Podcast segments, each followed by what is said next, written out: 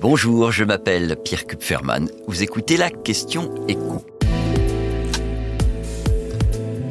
Comment s'expliquent les bons résultats de Renault et Stellantis? Renault qui renoue avec les bénéfices, Stellantis qui fait presque aussi bien que Total, on peut dire qu'en 2023, les constructeurs automobiles n'ont pas vraiment pâti de l'inflation qui a grignoté le pouvoir d'achat des automobilistes. Ces deux groupes clairement bien tiré leur épingle du jeu au niveau mondial. L'un comme l'autre ont livré plus de véhicules à leurs clients et leur chiffre d'affaires a nettement progressé. Une hausse plus importante pour Renault que pour Stellantis, mais il faut dire qu'en 2022, le groupe euh, avait perdu de l'argent parce que Renault avait dû faire une croix sur le marché russe. Donc, le groupe renoue avec les bénéfices, mais pas tout de même au niveau de Stellantis qui affiche la meilleure performance en la matière depuis sa création en 2021. Alors comment on explique ces bons résultats alors que les consommateurs ont à la fois vu leur pouvoir d'achat baisser et les taux des crédits nettement augmenter?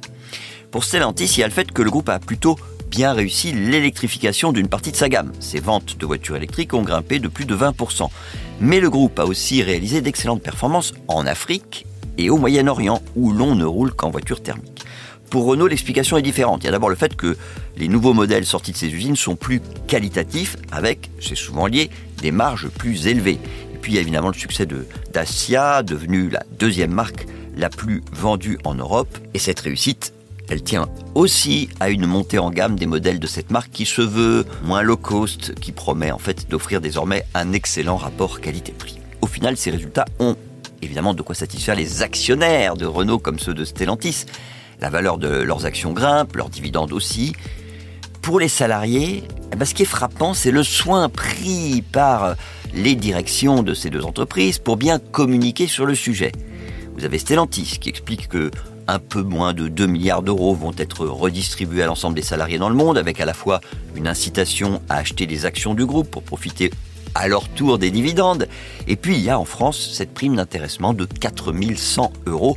Alors c'est un peu moins que l'année dernière, mais enfin c'est quand même très substantiel. Et puis chez Renault, la priorité absolue, c'est que le plus possible de salariés soient demain actionnaires du groupe. Ça marche relativement bien, ils détiennent déjà plus de 5% du capital et Renault maintient son objectif à savoir arriver à 10% du capital en 2030.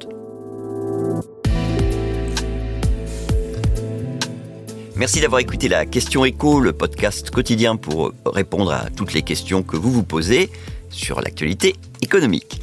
Abonnez-vous sur votre plateforme d'écoute pour ne rien manquer et si cet épisode vous a plu, n'hésitez pas à laisser une note et un commentaire. À bientôt.